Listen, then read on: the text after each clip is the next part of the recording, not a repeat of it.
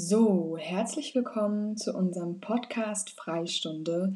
Und heute geht es um das Thema Referendariat, unsere Hoffnungen, Ängste, Erfahrungen und unsere Wünsche für die Zukunft für alle baldigen Refis. Ähm, ja, das Ganze hier soll ein kleiner Rundumschlag zum Thema Referendariat werden, das ja immer super viel diskutiert wird. Dafür haben wir uns zwei ganz besondere Gäste eingeladen und ähm, ja, ihr bekommt Einblicke äh, in das Referendariat in vier verschiedenen Bundesländern. Ähm, und wir wünschen euch ganz viel Spaß mit dieser Folge. Let's go!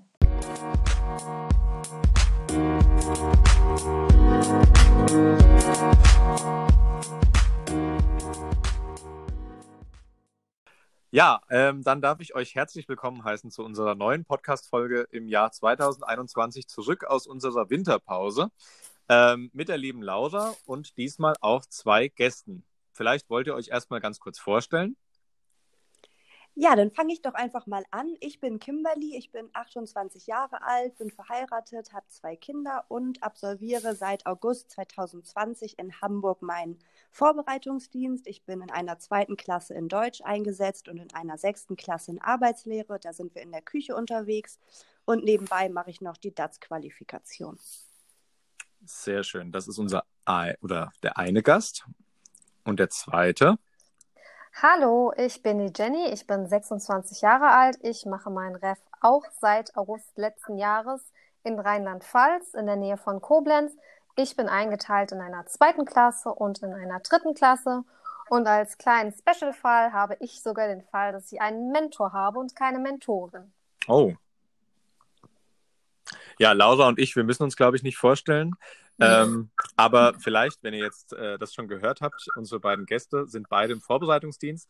Ich bin auch im Vorbereitungsdienst und die Lausa kommt jetzt bald in den Vorbereitungsdienst. Das heißt, ihr könnt euch wahrscheinlich vorstellen, worum es heute gehen soll. Ähm, unser Thema der heutigen äh, Podcast-Folge ist nämlich das Referendariat.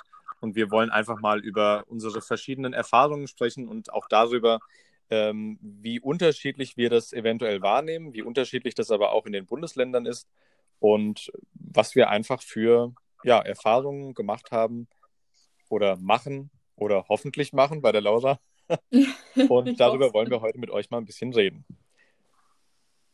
Jo, ähm, der Lukas hat es ja gerade schon angesprochen. Ich bin noch gar nicht im Referendariat und ähm, ich fand es total spannend, dass Lukas und ich uns entschieden haben, diese Folge zu machen, äh, weil ich ja noch gar nicht angefangen habe. Und natürlich habe ich auch verschiedene Erwartungen oder Hoffnungen oder Wünsche, könnte man sagen. Und äh, natürlich auch Ängste, die das Ref betreffen. Man hört ja vor allem immer äh, viele Horrorgeschichten, was das Ref betrifft, ähm, wie schlimm das sein soll, äh, schlimme, äh, ich glaube, Fachleiter oder wie es heißt, oder Fachseminarleiter ist ja auch immer von Bundesland zu Bundesland verschieden. Äh, ich hatte, oh, ich hatte eine schlimme Mentorin oder äh, da hat mir niemand geholfen, XY. ähm, oder unfaire Lehrproben und so weiter.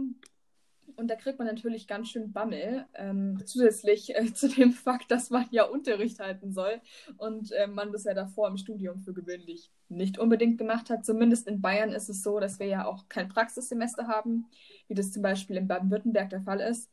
Ähm, und meine ähm, Unterrichtserfahrung begrenzt sich im Moment auf wenige Stunden, äh, die ich im Praktikum gehalten habe und die ja auch komplett aus dem Zusammenhang gerissen wurden. Also ich habe ja noch nie äh, zum Beispiel eine ganze Unterrichtssequenz oder sowas gehalten. Mhm. Ähm, was jetzt auch äh, gerade super spannend ist, weil ich jetzt nämlich Vertretungslehrerin geworden bin an einem Gymnasium und äh, jetzt plötzlich sowas machen muss und ich noch gar nicht weiß, wie sowas funktioniert. Ähm, aber ich habe natürlich die Hoffnung, dass mir das fürs Ref ganz viel hilft. Ähm, ja, ich glaube, so meine größten Ängste und Sorgen sind tatsächlich, dass ich irgendwie unfair bewertet werde, dass ich mich nicht gut mit meiner Mentorin verstehe, auch so ein bisschen. Ähm, und äh, dass ich das irgendwie auch nicht hinbekomme mit dem Unterrichtsplan unterhalten. Also dass ich damit irgendwie stark überfordert bin. Hinzu kommt ja auch noch, dass ich neben dem Ref promoviere, was äh, nebenbei bemerkt eine ziemlich dumme Schnapsidee von mir gewesen ist, ähm, von der ich noch nicht weiß, äh, ob ich die nicht im Nachhinein bereuen werde. Genau. Ja, Wünsche und Hoffnungen sind natürlich, dass alles gut über die Bühne geht ähm, dass ich super Klassen bekomme und einfach ja, viel an Praxiserfahrung mitnehmen kann, natürlich. Ja, das wäre so mein Monolog zu der Sache. ähm, da habe ich gerade mal eine Frage zu. Und zwar, ähm, weißt du denn schon, also wenn wir jetzt einfach mal schauen, wie das in Bayern aufgebaut ist, wie die Rahmenbedingungen sind, also wie viele Monate geht das Ref? Ähm, weißt du schon, wie oder in welchen Fächern du das machen musst oder wirst oder wie ist das bei euch?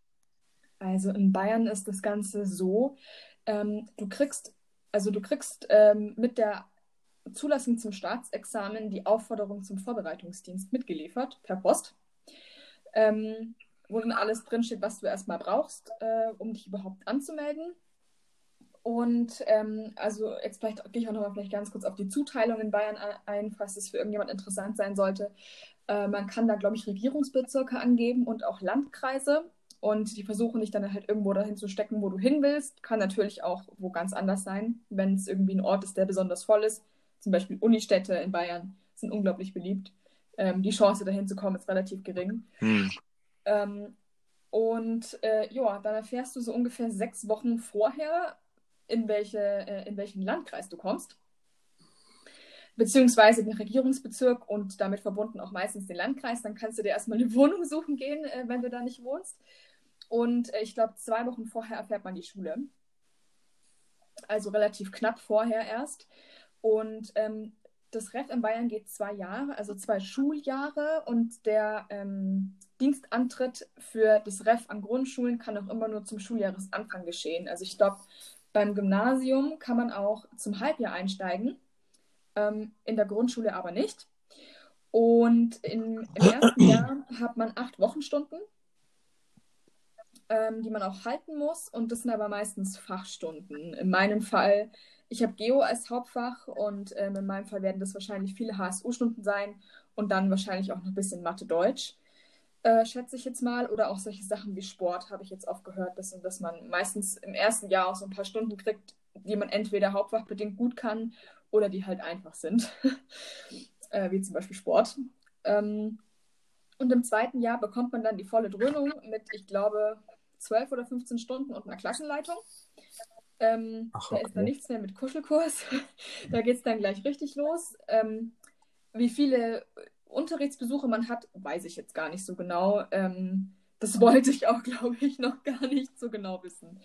Und natürlich hat man äh, einen Tag ähm, Seminar auch noch. Und das ist meistens der Donnerstag in Bayern. Das ist ja interessant. Das ist schon bei uns ganz anders. Aber bevor ich jetzt irgendwie darauf zu sprechen komme, wie sieht es denn bei euch aus? Kimberly und Jennifer, ist da jetzt irgendwas auch dabei, wo ihr sagt, bei uns läuft es anders? Also ja, das läuft bei uns in Rheinland-Pfalz zum Beispiel auch ganz anders. Und zwar ähm, haben wir unser zweites Staatsexamen gar nicht mit Abschluss der Uni vollendet, sondern erst nachdem wir dann ein Jahr im Ref angetreten sind, dann kriegen wir erst unser zweites Staatsexamen. Theoretisch könnten dann auch Leute sagen, ja, okay, ich habe jetzt keinen Bock mehr und hör auf. Macht natürlich keiner, weil man ja natürlich das machen möchte, was man sich wünscht, was jetzt in unserem Fall natürlich Lehrerin oder Lehrerin sein ist. Ähm, bei uns geht das Ref dann 18 Monate lang. Ähm, wir haben in der Woche dann zwölf Stunden, von denen die Anzahl, die man an eigenen Stunden hält, variieren kann. Man muss halt nur in den 18 Monaten später im Durchschnitt drauf kommen, dass es dann immer 22 waren, 22 eigenverantwortliche Stunden. Und bei uns kann man sich keine Bezirke aussuchen bei der Bewerbung, aber man kann sich bei uns aussuchen, an welchem Studienseminar man ausgebildet werden möchte. Dann ist dieser Platz schon mal safe, solange die Plätze verfügbar sind. Und dann, wenn man Glück hat, kriegt man eine Schule im Umkreis von bis zu 50 Kilometern. Was total cool bei uns ist, ich weiß nicht, ob es in Bayern auch so ist oder woanders, man kann sich auch an der Schule anfordern lassen. Ich hatte zum Beispiel vor meinem Ref an der Schule, wo ich jetzt bin, als PES-Kraft gearbeitet, als Vertretungslehrerin. Dann konnte die Rektorin mich anfordern und sogar eine Freundin von mir. Und jetzt sind wir seit letztem Jahr August zusammen an meiner Schule, was richtig cool ist.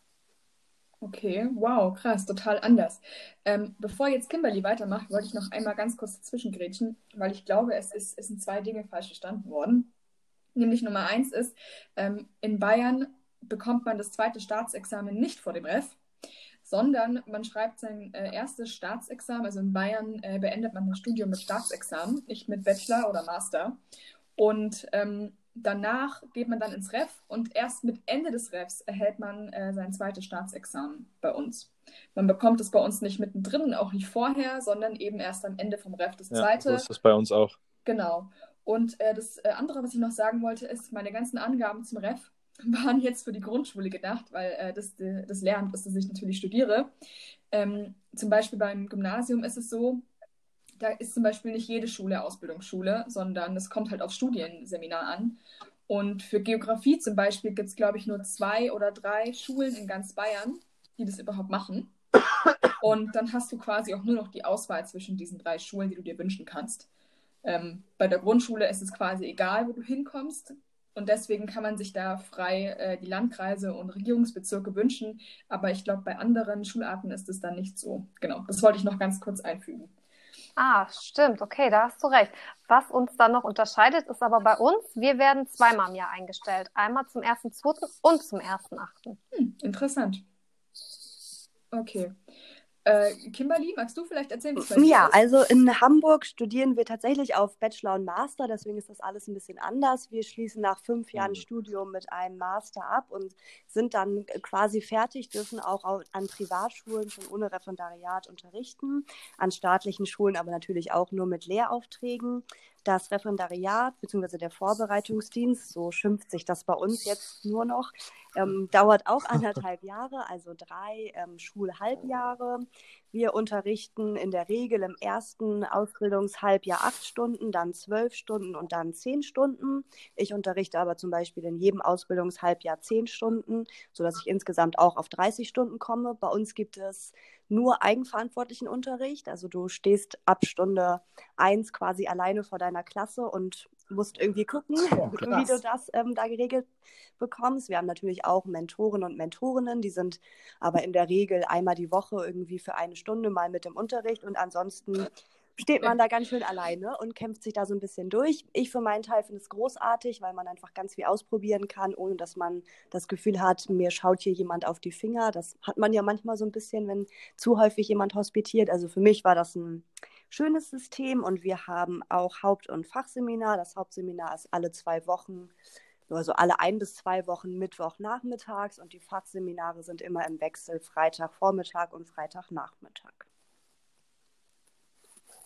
Also unglaublich finde ich das gerade, dass es wirklich bei allen jetzt irgendwie Mhm. unterschiedlich ist. Und jetzt komme ich nämlich nochmal. Und bei uns ist es auch ganz anders. Also ich habe 21 Monate Ref. Ähm, bei uns fängt es auch, also wir haben zwei Einstellungstermine, einmal im November und einmal im Mai, also mitten im Schuljahr im Prinzip. Ähm, ich kann mir auch nicht so ganz erklären, warum das so mitten im Schuljahr ist, muss ich ganz ehrlich gestehen. Aber ähm, man setzt es so an, dass man drei Monate erstmal eine Hospitationsphase hat. Also man soll drei Monate lang erstmal nur ähm, hospitieren und erstmal nur schnuppern und schauen. Das heißt, man hat, man hat die ersten drei Monate überhaupt gar keinen eigenverantwortlichen Unterricht. Und dann startet man im Prinzip erst mit eigenverantwortlichem Unterricht. Und der ist auch am Anfang sehr gering und ähm, ist dann natürlich im, im nächsten Schulhalbjahr dann ein bisschen mehr und dann wird er im Prüfungssemester wieder ein bisschen weniger. Ähm, bei uns ist es auch so, dass man sich für ein Studienseminar bewirbt, in das man gerne möchte. Und wenn man dann da genommen wird, dann ist im Prinzip, also zumindest dem Hörensagen nach, das mit der Schule gar kein Problem mehr. Also dann sagt man ja, ich möchte gerne an die Schule oder die Schule fordert einen an, noch besser. Dann kommt man da auch auf jeden Fall hin. So habe ich das jetzt bisher immer verstanden. Ähm, ich hatte da auch tatsächlich sehr viel Glück, weil die Schule, an der ich jetzt bin, das ist auch meine FSJ-Schule und die Schule, an der ich auch schon vorher ganz viel gemacht habe. Von daher gesehen ist mein Einstieg halt auch ein ganz anderer gewesen, als wenn ich jetzt an einer fremden Schule gewesen Mhm. wäre. Aber ähm, ja, ich finde es echt interessant, wie unterschiedlich das abläuft. Also bei uns ist es auch so, äh, Ende des Studiums erstes Staatsexamen und dann macht man das Ref für gewöhnlich und dann hat man das zweite Staatsexamen. Und bei uns ist es so, also jetzt, ich will jetzt keinen Blödsinn erzählen, aber ich wüsste jetzt nicht, dass ich jetzt irgendwie schon mit dem ersten Staatsexamen ähm, an der Schule unterrichten dürfte. Also Privatschule weiß ich jetzt nicht, aber an einer, an einer öffentlichen Schule, ja, wahrscheinlich mit einem, mit einem angestellten Vertrag vielleicht, aber sonst nicht, auf jeden Fall. Das finde ich gerade ganz interessant, dass du das sagst. Ähm, bei uns in Bayern ist es momentan nämlich so, dass aufgrund des großen Lehrermangels, den wir haben, ähm, auch Studenten unterrichten dürfen. Ähm, auch im äh, also auch im staatlich angestellten Verhältnis, zum Beispiel, wie es jetzt momentan bei mir der Fall ist. Ähm, ich bin jetzt Vertretungslehrkraft und zwar vereidigte Vertretungslehrkraft. Das habe ich am Anfang auch nicht gedacht. Also momentan ist es tatsächlich in Bayern so krass, dass ähm, du quasi Lehrer werden kannst ohne irgendwas. tatsächlich. Wobei ich glaube, dass das eher eine äh, vorübergehende Sache ist. Ja, also das ist bei uns tatsächlich auch so. Also du kannst auch als Student ähm, oder jetzt auch mit ersten Staatsexamen schon in der Schule arbeiten, aber das ist dann eben immer ein befristeter Vertrag, ja. der jetzt aufgrund dieser Situation natürlich ist. Also das, das schon, aber ich habe das jetzt vorhin so verstanden, dass, ähm, wer war es denn jetzt? Kimberly, glaube ich, äh, dass du mit einer Ausge also mit, der, mit deinem äh, Master schon direkt an eine Schule gehen Genau, könntest. das ist richtig und das schließt hier in Hamburg aber auch das erste Staatsexamen ein. Also wir machen jetzt ja den Bachelor Ah, und den okay. Master zwar, aber ich weiß von der Montessori-Schule und auch von der Waldorfschule, die wir hier im Bezirk haben, dass man da durchaus mit Master oder eben, das ist ja vergleichbar zu eurem ersten Staatsexamen, durchaus auch langfristig und nicht befristet arbeiten kann. Verstehe. Mhm. Und wie läuft das bei euch jetzt? Ähm, seid ihr auch, äh, wenn ihr jetzt in das Ref startet oder gestartet seid, seid ihr da verbeamtet worden? Also in Hamburg wird man auf Probe verbeamtet. Mhm. Und Jennifer? Ja, bei uns ist das auch so. Man wird auch auf Probe verbeamtet. Warum werden wir auf Widerruf verbeamtet? Aber vielleicht war es auch auf Widerruf. Äh, ich bin mir nicht sicher. ich Ach so, bin okay. Auch, ich bin auch äh, Beamtin auf Widerruf dann. Also in Bayern ist es Okay. genau das Gleiche. Ich hatte jetzt gerade schon, hä, das ist ja alles unterschiedlich hier. Ja. Nee, also echt interessant, dass, das, dass schon die Startvoraussetzungen so unterschiedlich sind. Das Echt. stimmt. Ja, ähm, jetzt hat uns ja Laura vorhin ganz, ähm, ganz offen und ehrlich darüber berichtet, wie sie, ja, was sie sich vorstellt, wie sie ähm, in das Ref startet und welche Erwartungen und Wünsche sie hat. Wie sieht es denn aus bei euch beiden? Haben sich eure Erwartungen erfüllt oder ist irgendwas ganz anders? Oder sagt ihr, ähm, ach, ich habe mir so viel Panik gemacht und jetzt ist es eigentlich gar nicht so? Oder genau andersrum vielleicht? Einer von euch darf anfangen. Ja. Okay, ähm, ja, Laura, ich kann das so verstehen. Ich bin genau mit dem gleichen Bauchgefühl wie du damals ins Referendariat gestartet, beziehungsweise erinnere mich noch gut an die letzten Sommerferien, wo ich irgendwie zu Hause saß und gedacht habe, oh Gott, das wird die schlimmste Zeit meines Lebens. Und ähm, bislang ist wirklich alles total entspannt. Die Hospitationen, die ich bislang hatte, waren insgesamt alle super wertschätzend. Ich habe ganz viel konstruktives Feedback bekommen, mit dem ich echt gut weiterarbeiten konnte. Ja, bei uns ist es so, dass es in den ersten Hospitationen hauptsächlich erstmal um die Lehrerpersönlichkeit geht und sie wollen dann erstmal kennenlernen. Das finde ich total nett und wollen einfach gucken, Mensch, was ist denn schon so da? Und in den darauffolgenden Hospitationen ist es dann so, dass geguckt wird, Mensch, wie wird sich dann entwickelt?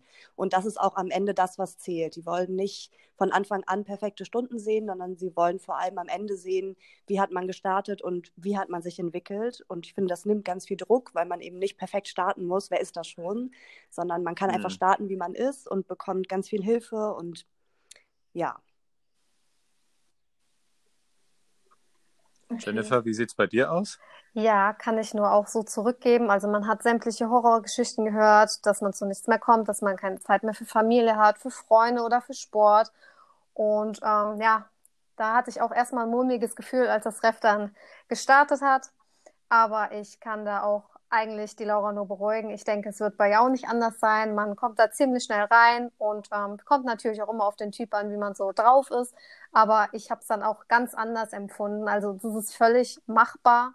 Man kriegt es auch hin, sich mit Freunden zu treffen. Man kriegt es auch hin, mal eine Stunde Sport zu machen. Also mir hilft es auch unglaublich, um dann einfach mal den Stress abzubauen oder den Kopf frei zu bekommen. Hm. Also für mich waren es dann doch eher Horrorgeschichten. Könnte natürlich auch vielleicht damit zusammenliegen, dass ich halt vorher dann schon fast ein Jahr an der Schule gearbeitet hatte. Es war für mich dann nicht mehr völlig fremd, vor der Klasse zu stehen, überhaupt das Auftreten, was für mich dann halt auch neu dazu kam, war halt die Unterrichtsvorbereitung, denn zuvor hatten mir Kollegen immer gesagt, was ich in Vertretungsstunden mit den Kindern machen soll und jetzt musste ich mir das halt natürlich auch selber alles ausdenken und unterrichtsreinen Plan. Das war am Anfang dann etwas schwerer und auch manchmal hart, weil man dann einfach keinen Punkt gefunden hat, wo man dann jetzt aufhört, weil es gibt immer etwas, was man verbessern könnte oder was man vielleicht doch nochmal anders gestalten würde.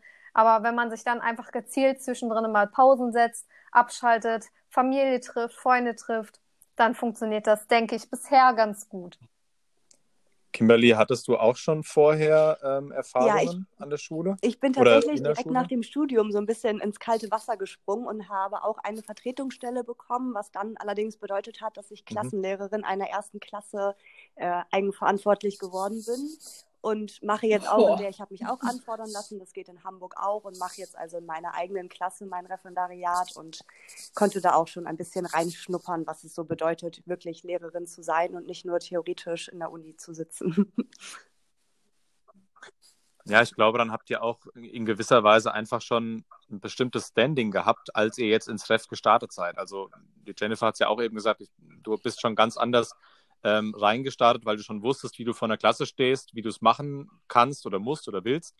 Ähm, ich glaube, das nimmt natürlich auch einfach nochmal so ein bisschen äh, Druck aus ja, der ganzen Sache. Ja, das wäre auch auf jeden Fall mein größter Tipp, wenn gefragt wird, was kann man als Vorbereitung fürs Referendariat machen. Das lese ich unheimlich oft und mein größter Tipp wäre definitiv Unterrichtserfahrung sammeln. Man hat ja ganz oft zwischen Studium und Start in den Vorbereitungsdienst irgendwie noch Zeit, die die verstreicht und da würde ich alles für geben, da irgendwie einen Lehrauftrag an Land zu ziehen. Ich glaube, besser vorbereiten als zu unterrichten kann man sich nicht. Hm. Okay, dann auf jeden Fall schon mal danke für eure Meinungen, ähm, die ihr jetzt mir auch gesagt habt. Das beruhigt mich ungemein, auch mal was Positives zu hören und nicht immer nur die Horrorgeschichten, die dann so ähm, über fünf Ecken verändert äh, rumerzählt werden und wahrscheinlich viel schrecklicher sind als die Originalversion.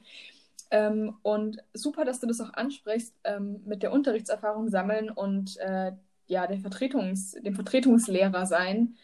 Ähm, da bin ich ja froh, dass ich, da, dass ich da den richtigen Weg gegangen bin und das jetzt auch mache, in der Hoffnung, dass es mir jetzt ähm, bis zum Ref noch was bringt.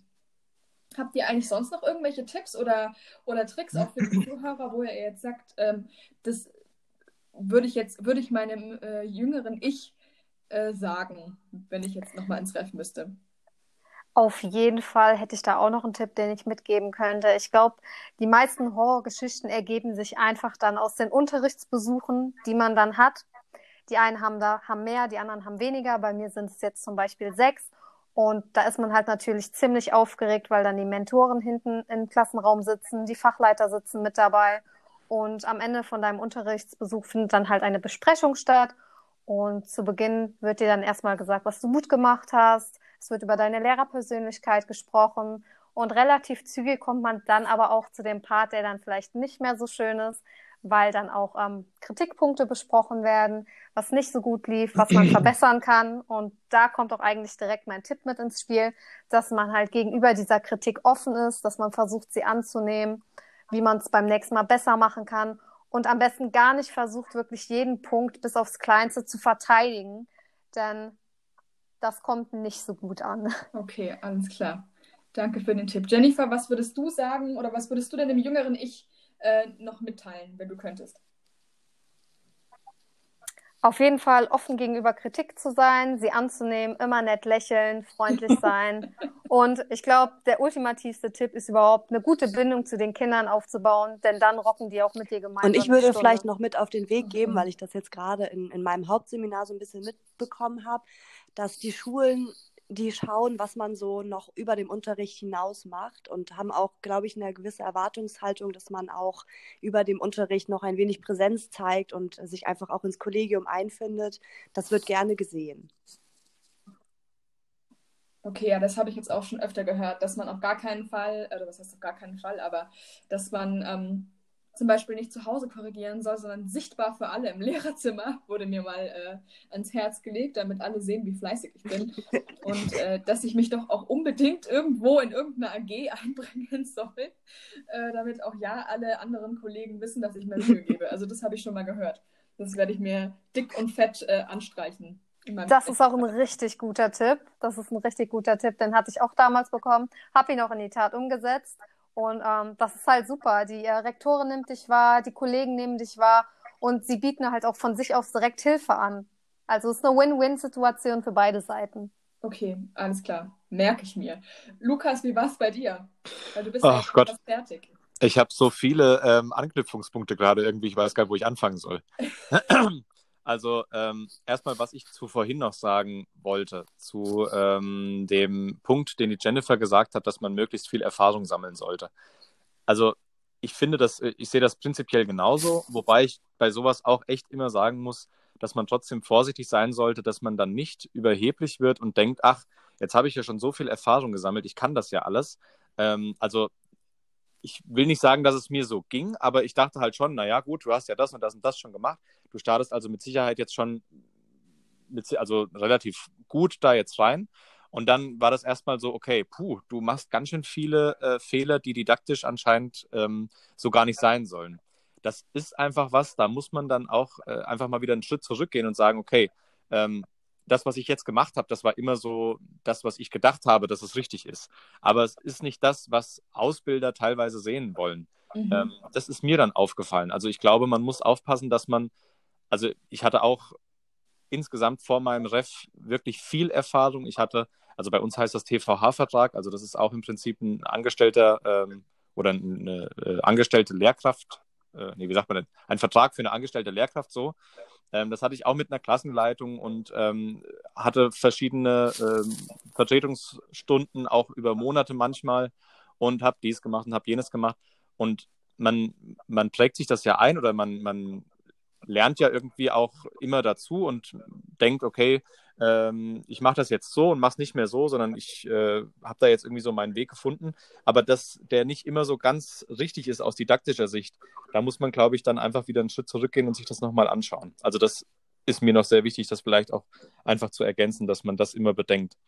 Ähm, und ansonsten muss ich ehrlich gestehen, dass es bei mir ähnlich war. Also der, der Start war auch erstmal so, dass man natürlich sagt, okay, man hört solche und solche Geschichten. Also ich hatte auch eine, ähm, eine Bekannte, die im Ref war, die hat mir erzählt, das ist die schlimmste Zeit deines ganzen Lebens und ich komme überhaupt auf gar nichts mehr klar und ich weiß überhaupt nicht, wo mir mein Kopf steht. Und ich habe damals schon versucht, mir immer einzureden, okay, Lukas, eigentlich bist du ja nicht so jemand, der sich jetzt so komplett da reinstresst und der sich da so verrückt macht. Ähm, aber trotzdem hat mir es manchmal immer wieder so zu denken gegeben, wo ich dachte, hm, äh, vielleicht ist ja doch auch irgendwie was dran und vielleicht wird es jetzt auch stressig.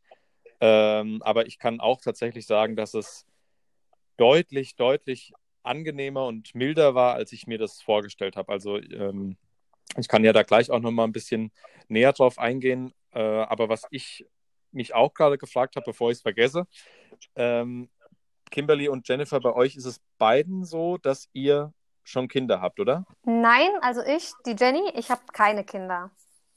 Okay.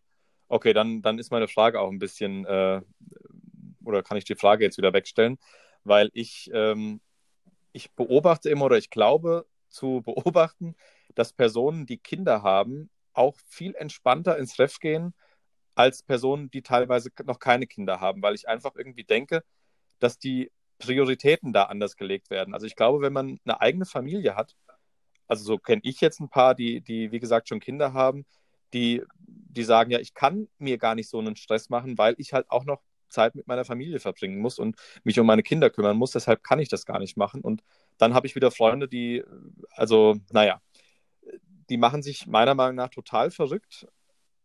Aber ich glaube, man steigert sich dann auch irgendwo Ja, und irgendwann dann so rein. Da hast du auf jeden Fall halt recht, mal. Also ich kann dir aus dem Leben mit Kindern berichten, Struktur und Zeitmanagement ist alles.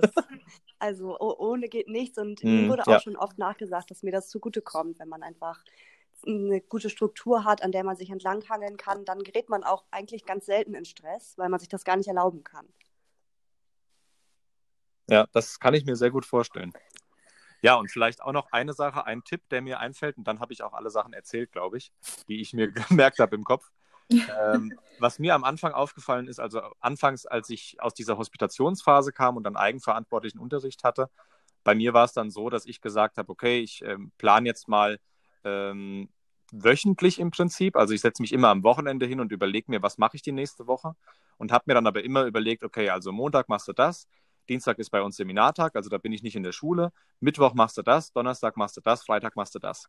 Und ich habe irgendwie ganz schnell gemerkt, dass ich also so unter Stress gerate, weil dann am Montag hat das eine nicht geklappt, die Kinder hatten noch Nachfragen, so, dann kam ich total in Zeitverzug, dann habe ich am Dienstag schnell noch das Arbeitsblatt durchkloppen wollen, weil ich wollte ja am Donnerstag dann beim nächsten weitermachen und da habe ich irgendwann gedacht, okay, nee, das funktioniert so nicht und dann habe ich mir, und da kommen wir jetzt wieder auf das, was du auch gerade gesagt hast, Kimberly, ähm, auf diese Schiene mit dem ja, Zeitmanagement, einfach langfristiger planen und sich auch wirklich überlegen, was was muss ich jetzt eigentlich machen und wie gehe ich es am besten an? Und mittlerweile ist es wirklich so, also ich plane immer noch wöchentlich, aber ich setze mir im Prinzip ein Wochenziel. Also ich sage dann für mich selbst, dass ich am Ende der Woche das mit den Kindern erreicht haben möchte. Und wenn es erreicht ist, schon irgendwie am, am Mittwoch, Donnerstag, umso besser.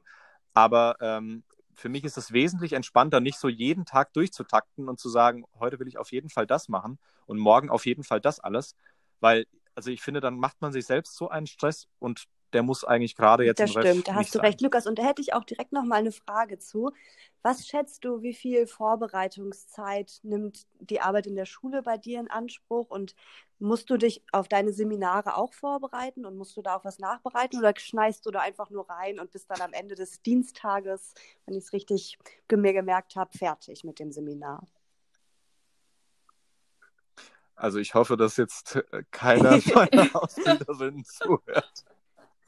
Also man sollte sich schon teilweise auch auf die, ähm, auf die Sitzungen vorbereiten äh, im Seminar und manchmal auch was nachbereiten. Ich muss ehrlich sagen, ich mache es sehr selten. Also ähm, ich bin generell so ein Typ, wenn ich etwas für sehr sinnvoll erachte, dann mache ich das. Und wenn ich merke, okay, irgendwie fehlt mir jetzt der Sinn hinter dieser Aufgabe, dann mache ich es nur mit halbem Herz oder manchmal auch mit gar keinem Herz. Ähm, also man kann eigentlich relativ, relativ gut da, da rein starten, wenn man, wenn man manchmal, ich sag mal, ein paar Texte liest oder so und dann später nochmal sich das nochmal einfach irgendwo abheftet oder zusammenfasst. Jetzt in den Präsenzsitzungen, die wir noch vor dem ganzen Corona-Gedöns hatten, habe ich auch immer ein bisschen was mitgeschrieben und das dann abgeheftet, ganz fleißig. Das ist ja dann immer schon mal halb gelernt.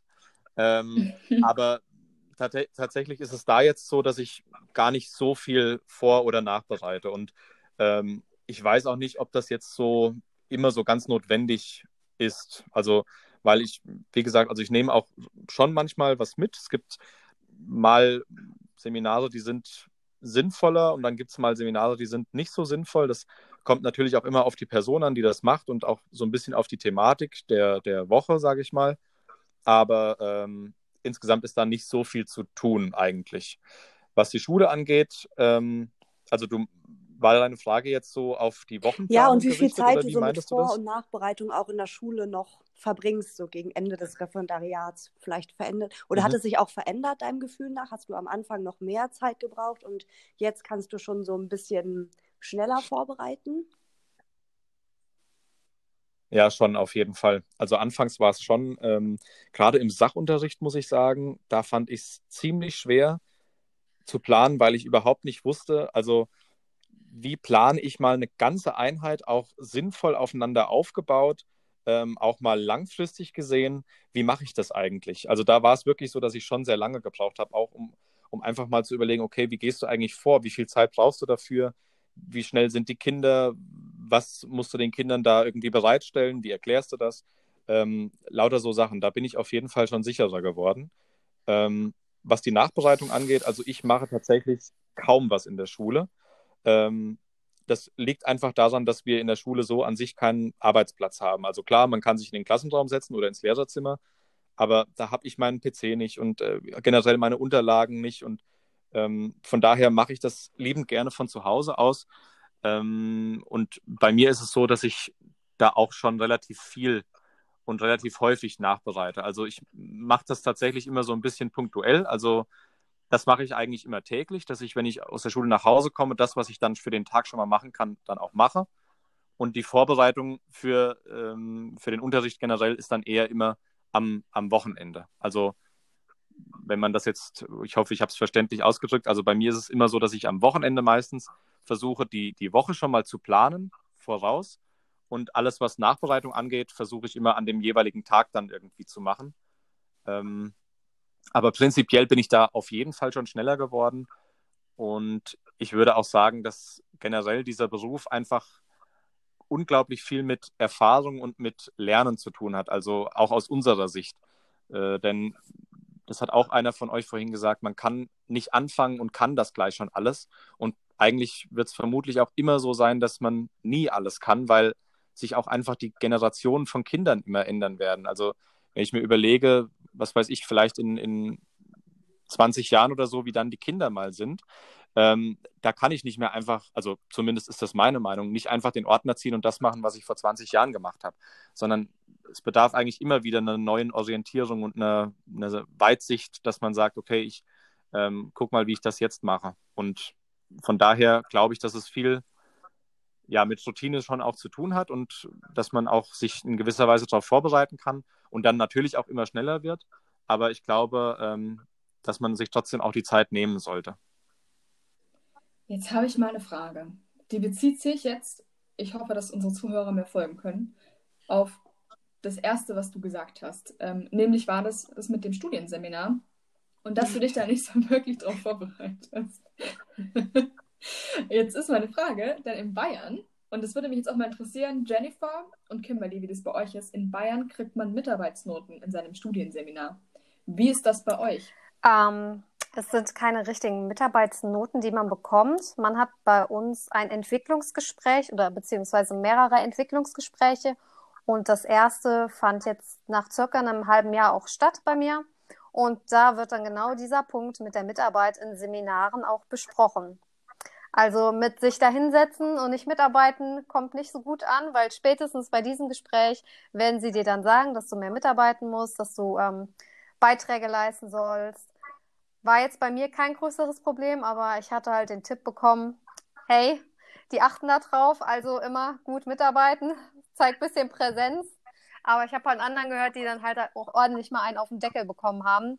Was ich dann auch deutlich bemerkbar im nächsten digitalen Seminar gemacht habe. Da waren dann nämlich teilweise nur noch zwei, drei selbe Personen am Sprechen. Und man hat sich so gedacht, hm, ob da das Entwicklungsgespräch dann vielleicht nicht ganz so toll in dem Punkt lief.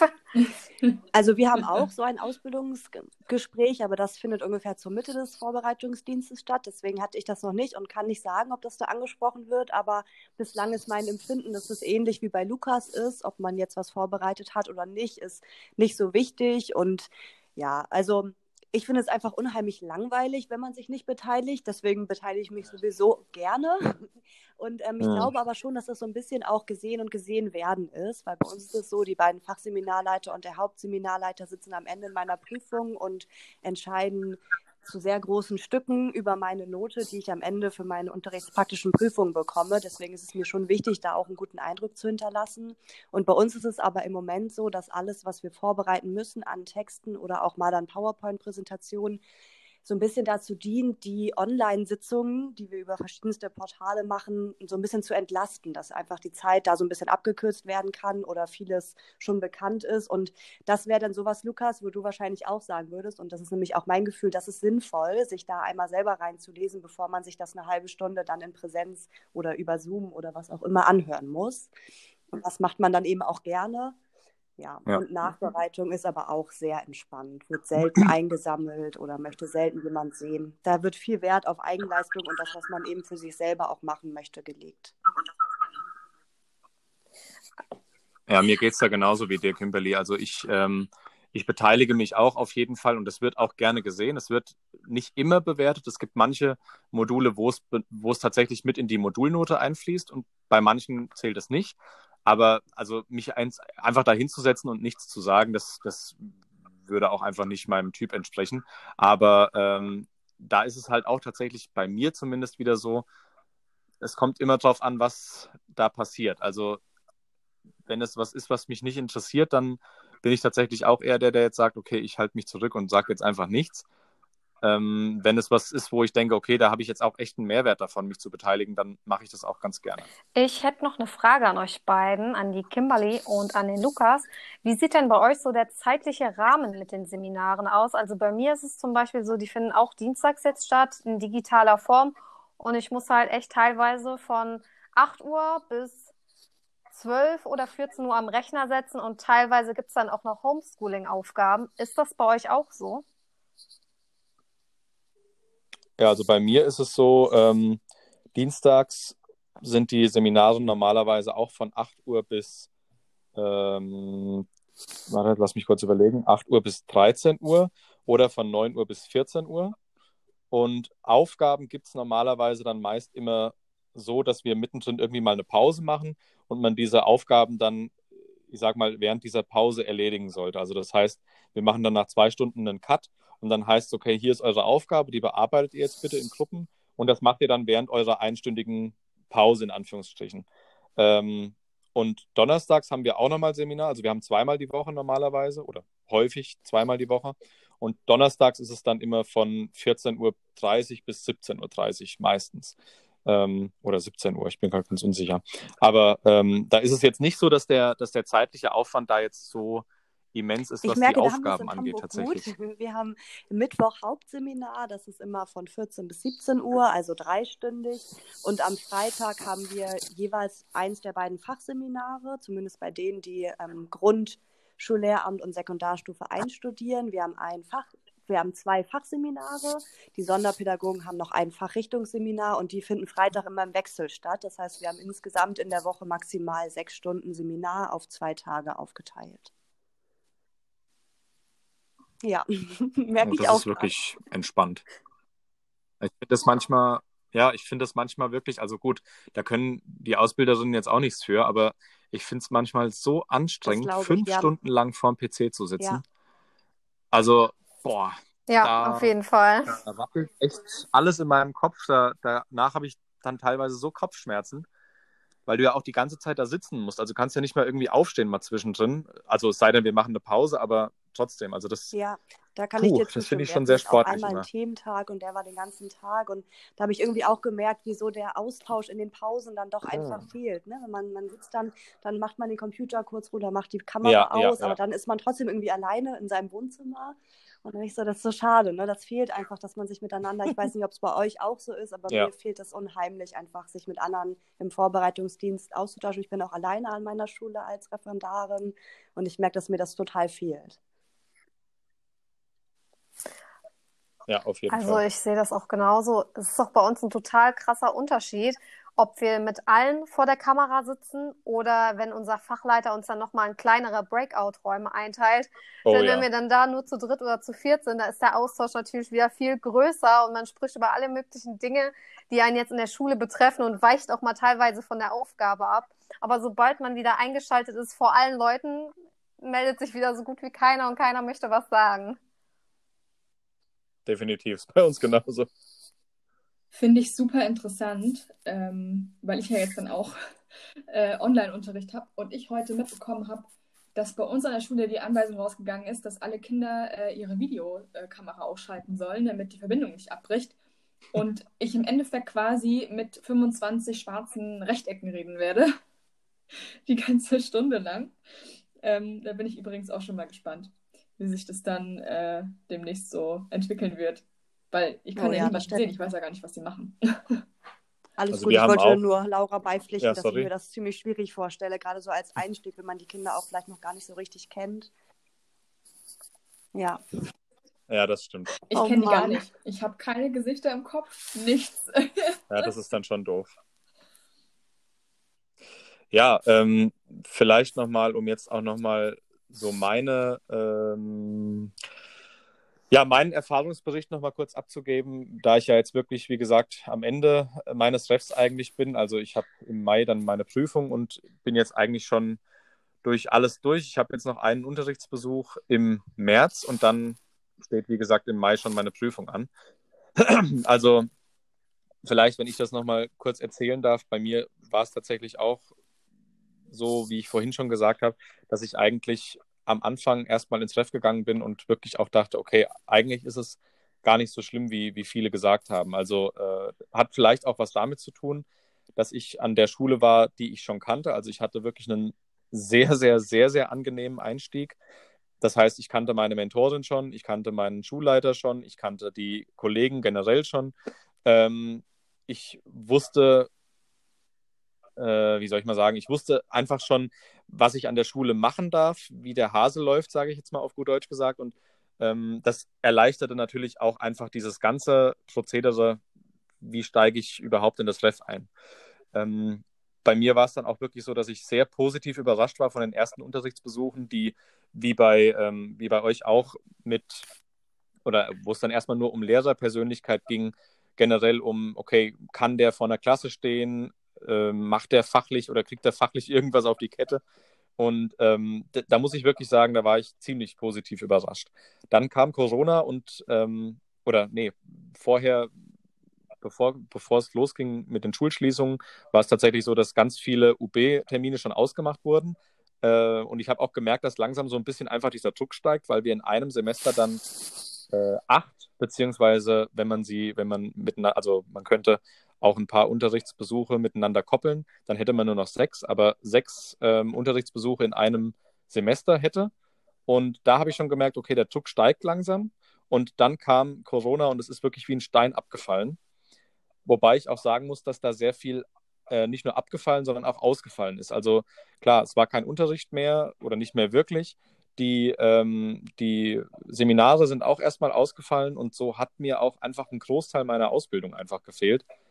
Was es, was natürlich damals zum einen sehr entspannt war, denn damals konnte ich dann überhaupt erst aufgrund dessen oder weil mir dann auch einfach ein Stück weit langweilig war, habe ich angefangen, dann überhaupt meinen Lehrer-Account aufzumachen, lustigerweise. Also ich habe dann wirklich, saß dann zu Hause, wenn die Aufgaben verteilt waren und die Kinder keine Fragen hatten, ja, pff, saß ich da und dachte, okay, was machst du denn jetzt? Weil ich halt auch keine, nicht in der Verantwortung stand, dass ich eine Klasse habe oder so. Bei uns ist es nämlich so, dass du kein, äh, keine Klassenleitung im Ref übernehmen darfst.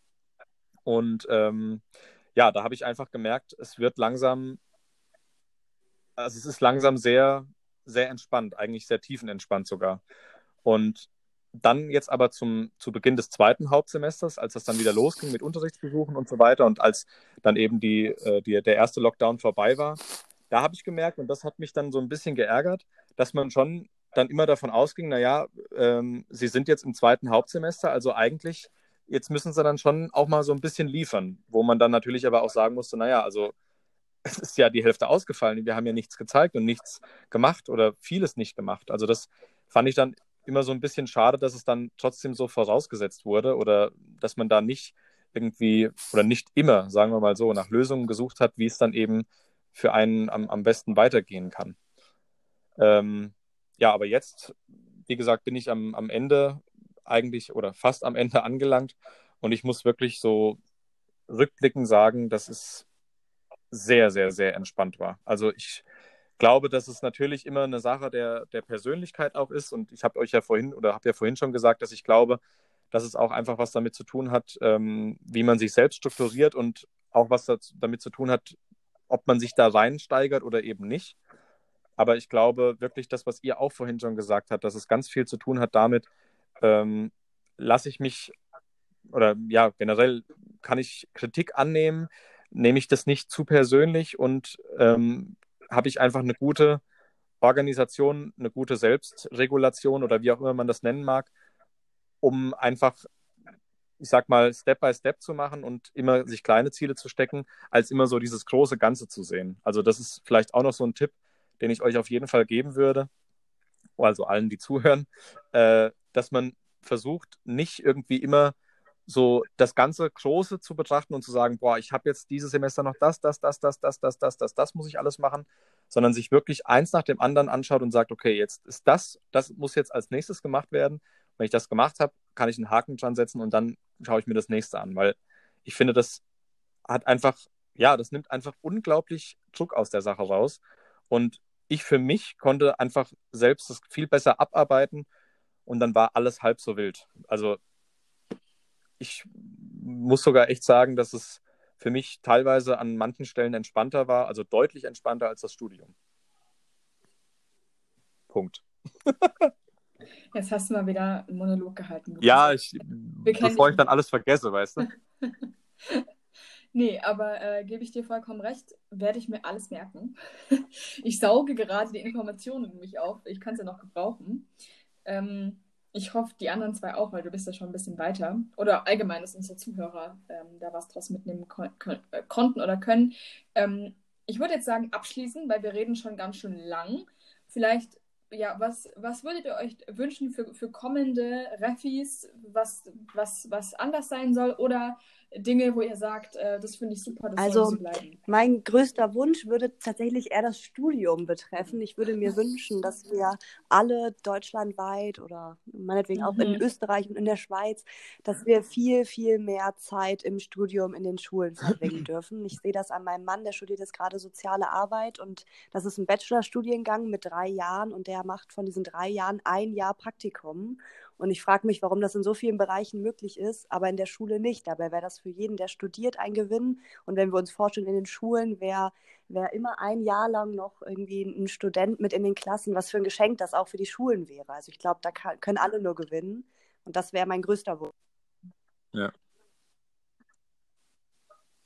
Da kann ich der Kimberly nur zustimmen. Ich sehe auch das größte Problem einfach im Studium, dass man irgendwie das Gefühl hat, dass man einfach nicht auf das vorbereitet wird, auf das man sich dann in der Zukunft freut, nämlich vor einer Klasse zu stehen, zu unterrichten.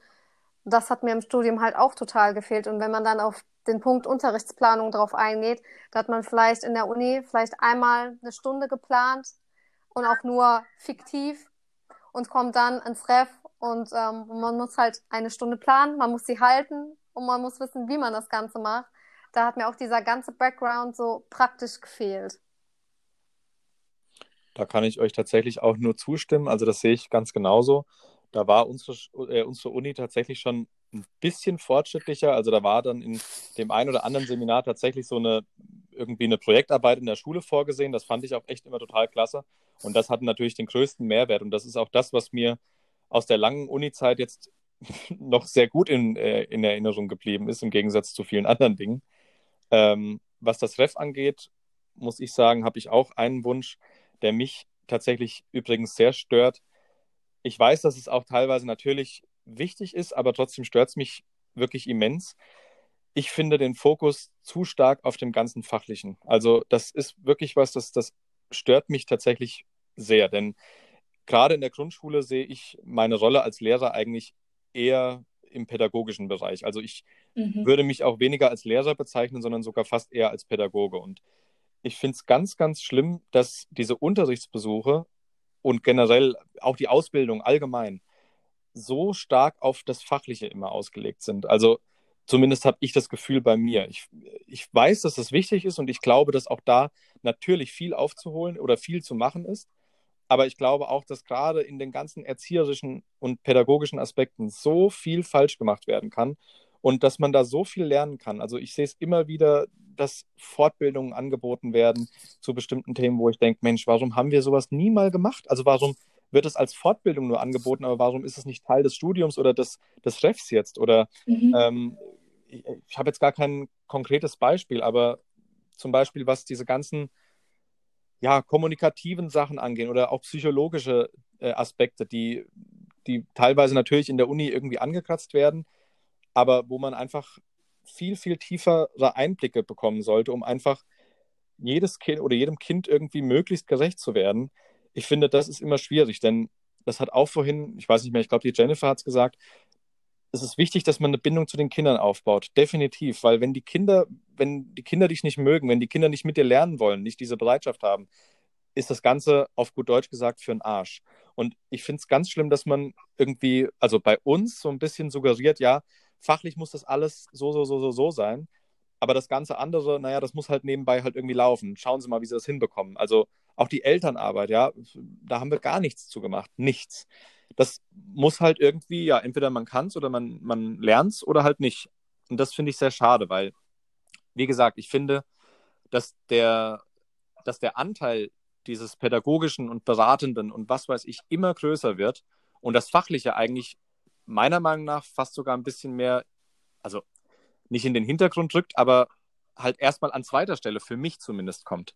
Und das finde ich sehr schade, dass da bei uns im Studienseminar und auch in der Uni so gut wie gar kein Wert drauf gelegt wird. Also da würde ich mich gerne dir anschließen, Lukas. Ich sehe das auch genauso, dass der Fokus viel zu sehr immer auf der Fachdidaktik liegt, auf der reinen Ja. Planung der Inhalte. Aber wie ich das den Kindern vermittle, wie ich mit den Kindern in Interaktion trete, das wird so einfach nicht berücksichtigt, was halt so schade ist, weil gerade das macht es aus, ob Unterricht gut funktioniert oder nicht. Es kommt halt auf die Persönlichkeit an, weil dadurch kann es ja. laufen oder es läuft halt nicht. Und da kannst du noch so gute Stunden planen und didaktisch hundertprozentig arbeiten. Wenn du es aber nicht vermitteln kannst, das ist total dann bringt es halt nichts. Hören. Das ist in Hamburg eins ja, der drei genau wichtigsten das. Pfeiler. Also wir haben unser ganzes Hauptseminar dreht sich nur genau um das, was ihr gerade beschreibt.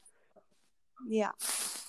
Und wenn das fehlen würde, Ach, guck ja, mal da. wenn das fehlen würde, würde das glaube ich, ich auch die Sinnhaftigkeit sehr bezweifeln, denn das Hauptseminar ist für mich unheimlich wichtig und wir lernen ganz ja. viel, auch uns selber einzuschätzen und die Schüler und ja.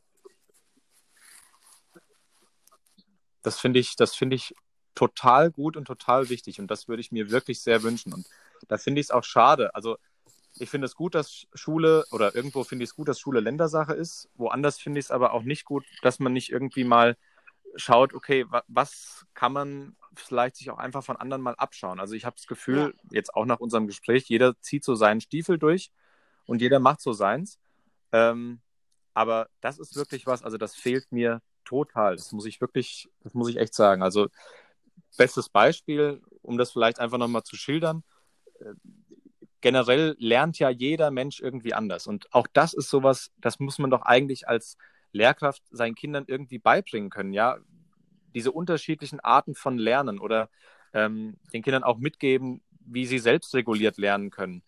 Ich, da, da stehe ich total auf dem Schlauch, weil ich mir das irgendwie selbst aneignen muss, wie ich den Kindern das gut vermitteln könnte. Zum Beispiel, ähm, weil ich nur immer das Fachliche im Kopf habe. Also ich weiß, wie ich Mathe oder was ich in Mathe auf jeden Fall machen muss und wie ich es gut machen muss oder wie ich es machen kann. Aber ich weiß nicht, wie ich es den Kindern ähm, so beibringen kann, dass sie, dass sie damit gut umgehen können. Und wie gesagt, noch so viele andere Dinge auch, die, die da völlig untergehen. Ja, finde ich auf jeden Fall interessant, äh, auch was ihr jetzt gerade noch so gesagt habt, was ihr euch wünscht. Vor allem, dass ihr jetzt, abgesehen von Lukas jetzt gerade, überhaupt nicht aufs, äh, aufs Ref eigentlich eingegangen seid oder mit dem Ref eigentlich an sich zufrieden seid und tatsächlich eher so aufs Studium gegangen seid, ähm, kann ich natürlich nur unterschreiben. Ich meine, ich bin ja noch im Studium, ich weiß ja noch äh, hautnah, wie es ist. Mm, und ich finde es auch super, dass Lukas es jetzt gerade angesprochen hat. Ähm, ich teile äh, deine Meinung total, auch wenn ich noch nicht beurteilen kann, wie das dann bei mir sein wird. Ähm, ich fand es jetzt super spannend, auch einfach, weil es jetzt mal ein paar positive Rückmeldungen zum Ref waren und nicht immer nur was Negatives. Ich glaube, das werden äh, viele Mitstudenten, die das hier auch hoffentlich anhören, ähm, genauso sehen. Ähm, und ja, ich würde sagen, damit beenden wir doch mal die heutige Podcast-Folge, oder Lukas? Ja, auf jeden Fall. Also vielleicht noch einen abschließenden Satz, ähm, ja. der mir wirklich auch sehr wichtig ist, gerade auch nochmal im Hinblick auf das, was du gerade gesagt hast. Also diese ganzen Horrorgeschichten vielleicht nicht immer glauben ähm, und sich einfach darauf einlassen, ein eigenes Bild machen, Interesse zeigen, sich bewusst machen, dass ja, es letzten Endes natürlich keine, äh, oder ja, nee, andersrum, sich bewusst machen, dass es letzten Endes eine Ausbildung immer noch ist, aber trotzdem ähm, alles machbar ist und man einfach nur schauen muss, wie man am besten selbst damit umgeht und wie man sich gut strukturiert. Und Dem schließe ich mich gerne an. Meiner Meinung nach. Ich möchte noch ergänzen, dass wir auch nie vergessen dürfen, wir haben so lange studiert und im Referendariat stehen wir alle endlich da, wo wir immer sein wollten, weil sonst hätten wir das nicht studiert. Und ich glaube, das darf man nie vergessen. Und wenn wir ja. in die Klassen kommen, freuen sich da ja. äh, möglicherweise ziemlich sicher ganz viele kleine Menschlein, dass wir da reinkommen. Und mit, mit dem Gefühl sollte man immer nach Hause gehen. Ich bedanke mich ganz herzlich, dass ich dabei sein durfte. Das war total nett mit euch. Gerne. Das ist schön, sehr gerne. Wir freuen uns, dass du dabei warst. Ich würde mich auch noch kurz anschließen. Ich fand es auch total klasse, heute mit dabei sein zu dürfen. Und ähm, ich würde mich auch freuen, wenn der eine oder andere bei mir noch vorbeischaut. Laura kennt mich schon von meiner Seite auf Insta. Ich bin die Unicorn at Primary School und wenn ihr Fragen habt, könnt ihr mir gerne jederzeit schreiben. Ich versuche echt immer gerne viele Einblicke zu vermitteln. Deshalb, ich freue mich auf euch und vielleicht sieht man sich ja noch mal wieder oder man hört sich besser gesagt wieder. Ja, in diesem Sinne würde ich sagen, ähm, genau. Würde uns natürlich noch interessieren, wie immer, wie sieht es bei euch aus?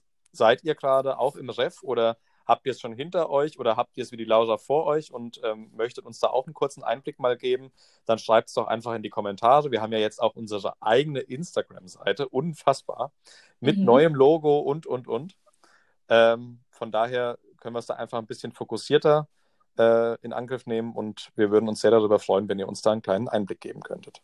Genau, wir heißen auf Instagram jetzt die Freistunde. Ähm, bei mir ist auch der neue Account in meiner Bio verlinkt. Ich bin der Helping Teacher. Und Lukas findet ihr unter Herr Lehrer und ich hoffe natürlich stark, dass er das auch noch irgendwo in seiner Bio erwähnen wird, damit die Leute da auch am Ende landen. Ähm, genau, abonniert auf jeden Fall auch äh, unseren neuen Account, die Freistunde, damit ihr auch nichts verpasst von unseren neuen Folgen. Und äh, wie Lukas schon gesagt hat, könnt ihr da heiß mitdiskutieren. Und dann sehen wir uns in der nächsten Folge. Tschüss. Bis. Genau. Tschüss. Ciao. Ciao!